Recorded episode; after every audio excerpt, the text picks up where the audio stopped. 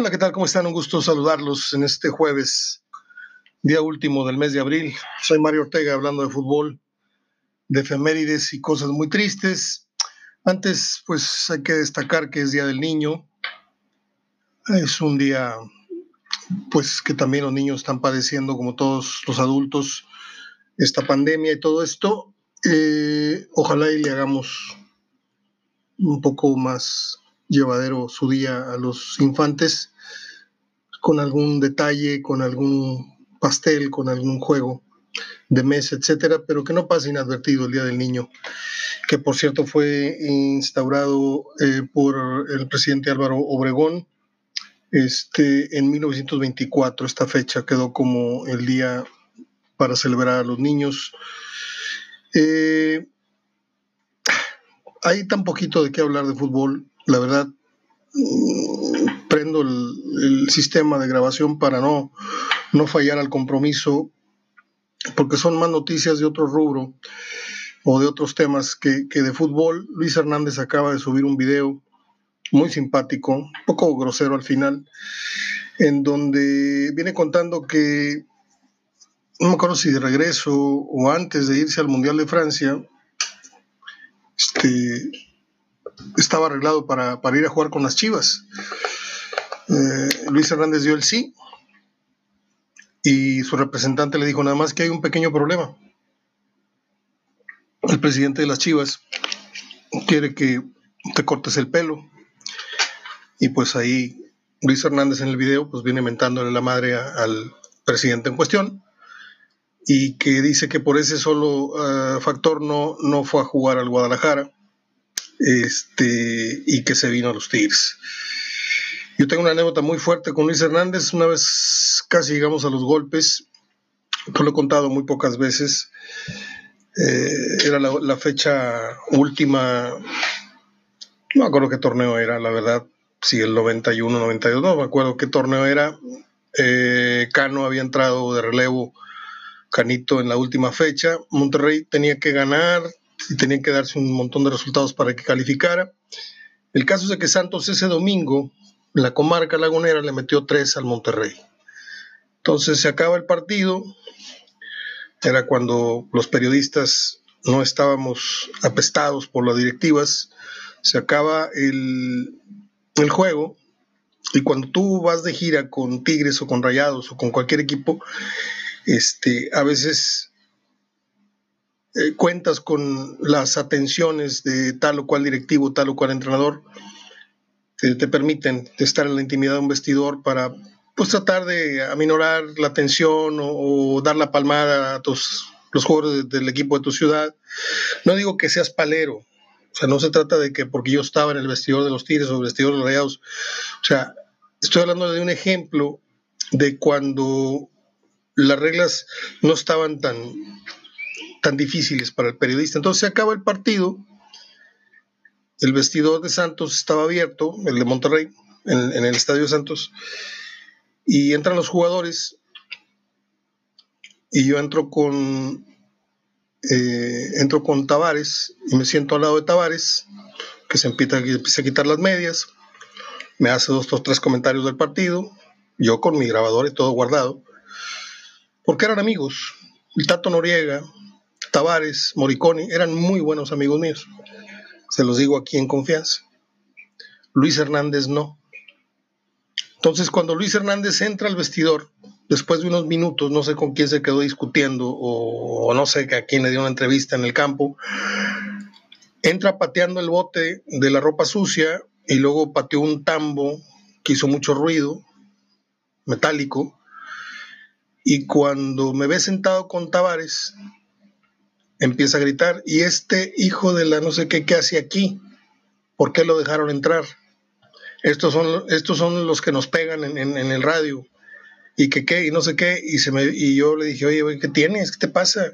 Y Luis se vino, pero pensé que me iba a tirar un descontón porque andaba muy caliente. Y yo todavía no había arrancado, ¿me entienden? Entonces Tavares me hizo el favor de, de ponerse en medio y le puso el pecho y le dijo, hey, tranquilo. Y el Tato Noriega también, hey, tranquilo, le bajas. Y ya que me sentí protegido, yo me paré y le dije, ya que te enfríes, hablamos, Luis, pero lo hablamos allá afuera. porque yo aquí no voy a faltar el respeto ni a Cano, ni a los jugadores, ni a, ni a la confianza que me están dando por estar en el vestidor. Vinieron unos años así de miradas de miéntame la madre, este, yo te la regreso, este, ni modo, Luis estaba enojado conmigo, no sé por qué. Y después terminamos muy cuadernos, muy, muy cuadernos. He hecho, ¿qué fueron? La peña de del Hotel Ancira, la peña en el Radisson y una peña más en, no sé si en el bar Tirando a Gol o en la casa de Pancho Villa. Fueron tres peñas las que me ha hecho el favor de Luis de acompañarme dos a, dos a tres horas mínimo cada una. Una de ellas fue aniversario eh, en el Hotel Ancira, fue en todo lo alto. Este, Luis Hernández, que hoy ya es un, hombre adulto con su pelo muy corto y con su lenguaje igual de florido. Eh, noticias muy tristes, muy tristes están dando estos días. Eh, la esposa de Julián Quiñones, y el futbolista anuncian en base a, redes sociales que lamentablemente pues el hijo que estaban esperando no se logró. Lo han, lo han perdido. Eh, por ahí yo tenía, lo digo tenía porque nunca lo encuentro, este, el comunicado o un texto muy, muy sentido que hasta casi las lágrimas me sacó, porque hablaban, le hablaban al bebito que ya no está con ellos, que lo estaban esperando con muchas ansias y que no pudo ser y le viene dando palabras de aliento a su esposa que en un futuro próximo va a poder eh, encargar. En fin, es un día de noticias muy tristes. Estoy viendo un video del Chelito Delgado, muy simpático, viene bailando él. Un video del TikTok. Se le ve en muy buena figura. Búsquelo por ahí lo publicó la señora Lozano o vaya usted a saber qué otros sitios lo tengan, pero está muy simpático el chelito, ya ve que era, no se le, no batallaba nada para bailar y pues ahí está en, esto está en, por lo pronto está en Twitter. Le digo que es un día muy, muy triste porque falleció don Oscar Chávez a la edad de 85 años. Apenas ayer antier publiqué, pero de inmediato, su ingreso al hospital con síntomas de coronavirus. Y hace rato estaba yo escuchando, como todos los días, el programa de, de Ruiz Gili, porque tiene una mesa de debate muy interesante que habla de política, de economía, y yo trato de entender en dónde estamos parados y escucho dos o tres programas de ese, de ese de esa temática. Este, y dijo, me está llegando en este momento un tweet en donde me avisan que acaba de fallecer Oscar Chávez. Yo lo publiqué inmediatamente, fui, yo lo publiqué antes que el Norte, que Récord, que todos los medios, nomás estuve atrasito del Universal. Son los el único medio que me, que me ganó. Y me pega muy fuerte la muerte de Oscar Chávez porque, porque así soy yo. Pues yo no puedo fingir, a menos de que quiera que apague yo el micrófono, les digo al regreso al rato que se me pase el sentimiento, pero pues me van a dar las 10, son las 6 de la tarde. Esto tiene que ver porque... Mm, y me pasó lo mismo con Piporro, me pasó lo mismo con muchos artistas que me tocó la, fortuna de atender Atender es aeropuerto, atender es instalarlos en el hotel, atender es llevarlos a comer, atender es llevarlos al, al, sound check y llevarlos al recital y luego regresarlos al hotel y luego los a dejar. Ese, esas eran mis, mis andanzas en, en los 2000, inicios de 2000.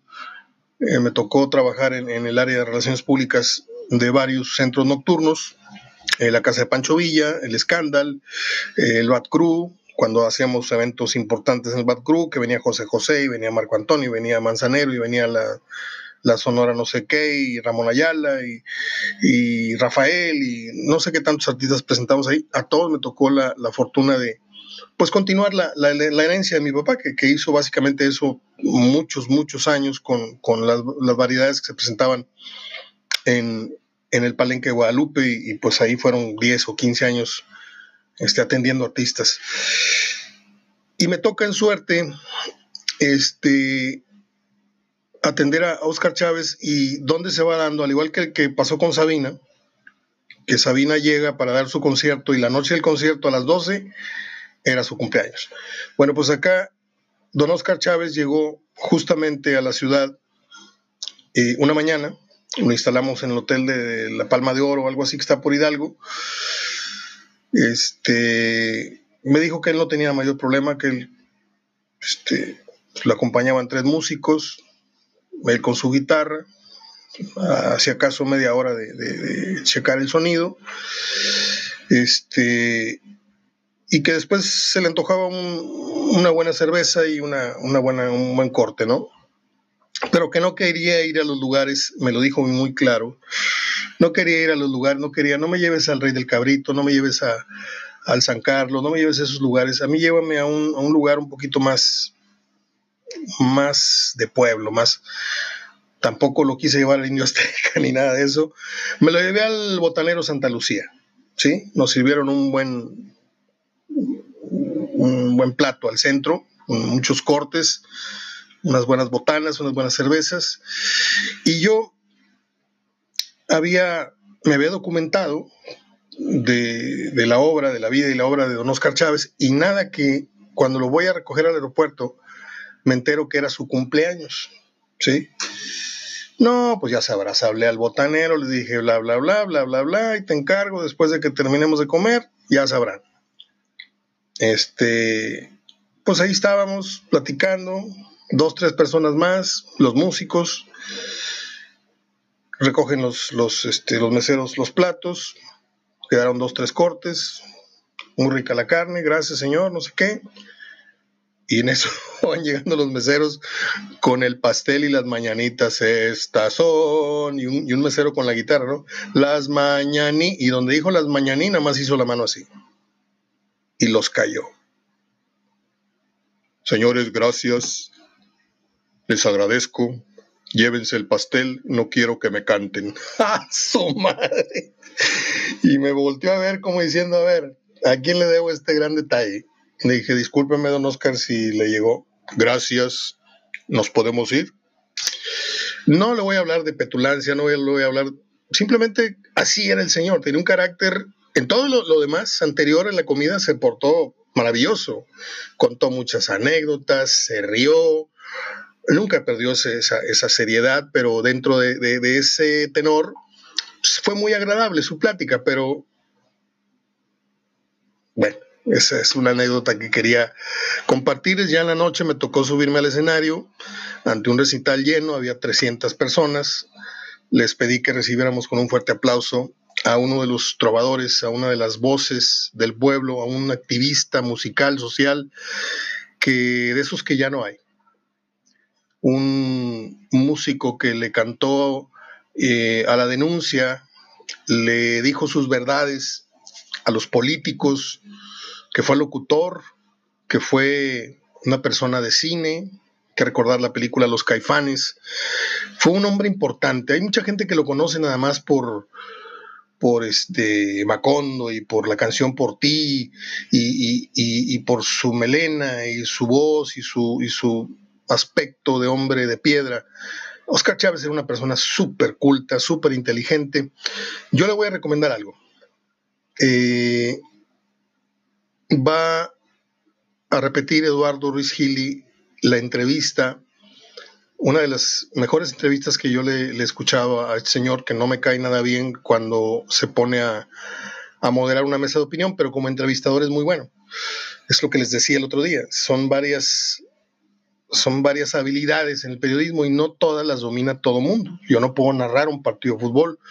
A lo mejor yo no soy tan bueno redactando una columna, pero pues a lo mejor se me da un poco más hacer un programa de radio o una entrevista, siento yo, no sé usted. El caso es que van a pasar en, el canal 121 de, pues de mi cable, no sé si el suyo sea el 121, es Telefórmula. Eh, mañana o pasado, bueno, mañana todavía tenemos programa, voy a buscar el horario, si usted me quiere seguir en la pista, en, en el dato de Oscar Chávez, que vale mucho la pena esa entrevista, porque se la hizo hace tres, cuatro meses. Este, y es deliciosa. La, riqueza de los datos y, la forma de platicar de Oscar es, es, es, lo que me tiene así con uno en la garganta porque, pues, este, son de esos personajes que quieres abrazar, estarlos oyendo y estar abrazándolos porque dices tú, qué, qué personaje tan, tan importante y tan trascendente tengo aquí enfrente y tengo la suerte de estar atendiéndolo. En paz descanse, don Oscar Chávez, que me hizo favor de firmarme un disco. No le gustaban mucho las fotos, por eso mejor llevé un disco. Un día como hoy, déjame tomarle el agua. A ver.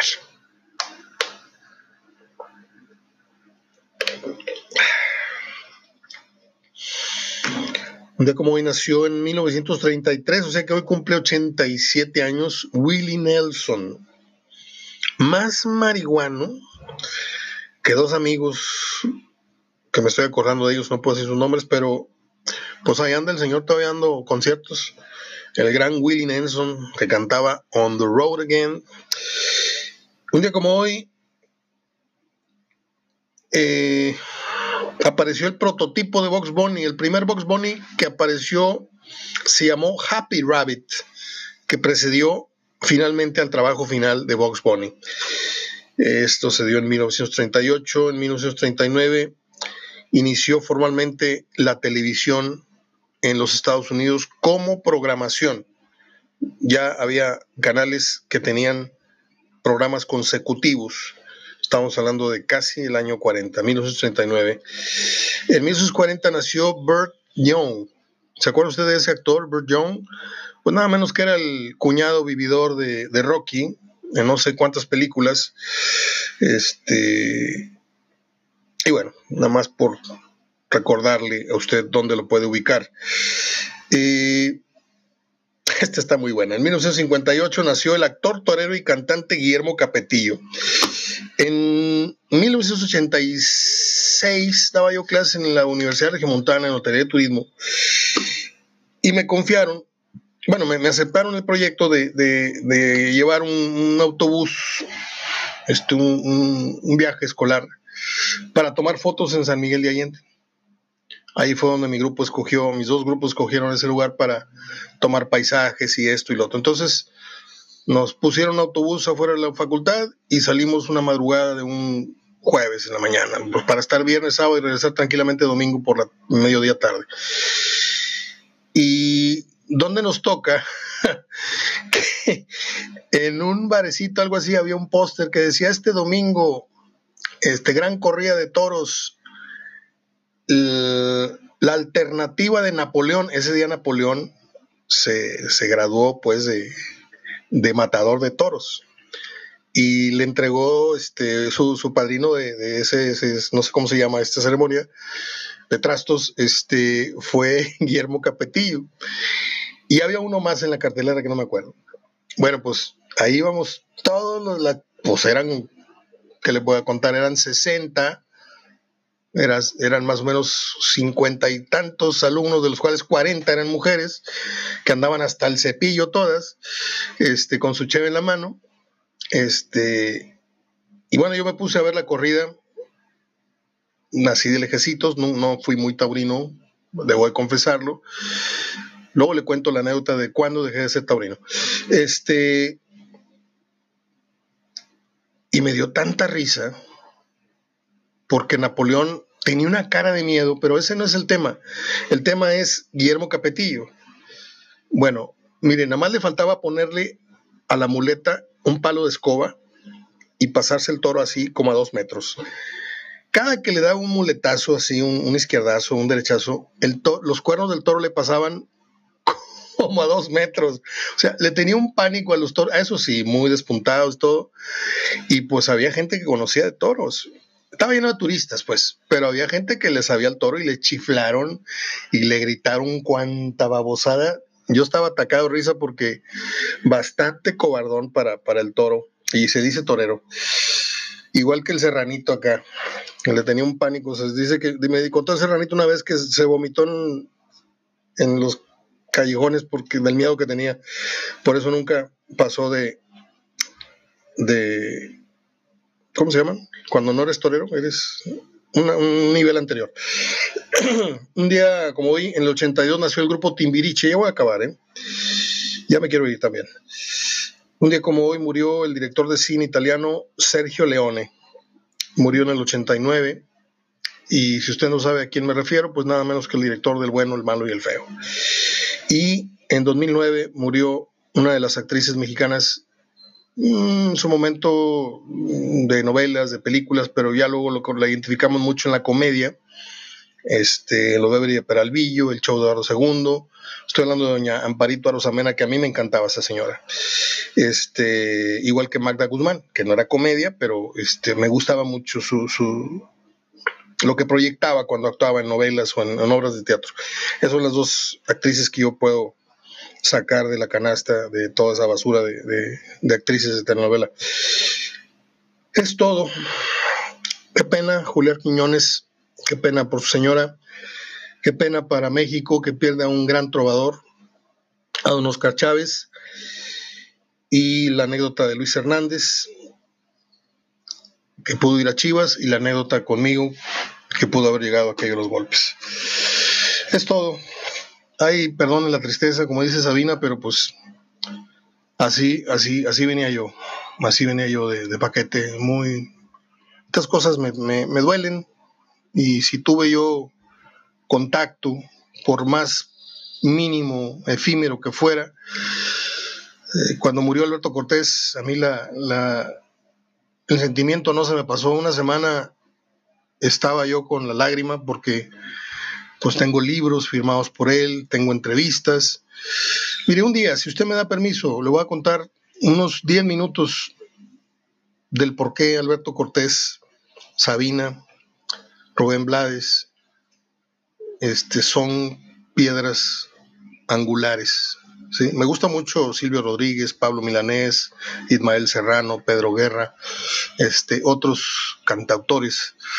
Pero estos tres que le digo, Sabina, Blades y, Alberto Cortés, eh, son como las patas de mi silla en la que yo me siento todos los días a hablarles. Son, son sonidos de fondo, son letras, son filosofías que se han ido incrustando en mi subconsciente. Y por eso el día que murió Alberto Cortés a mí me, pudo muchísimo. Este, y ahora que muere don, don Oscar Chávez, no está en esos niveles, pero sí me tocó agarrarle mucho cariño y mucho, mucha nostalgia a esta anécdota que hoy les compartí. Ah, no hay novedades, déjeme darle un repasón a ver si no me estoy perdiendo de algo nuevo.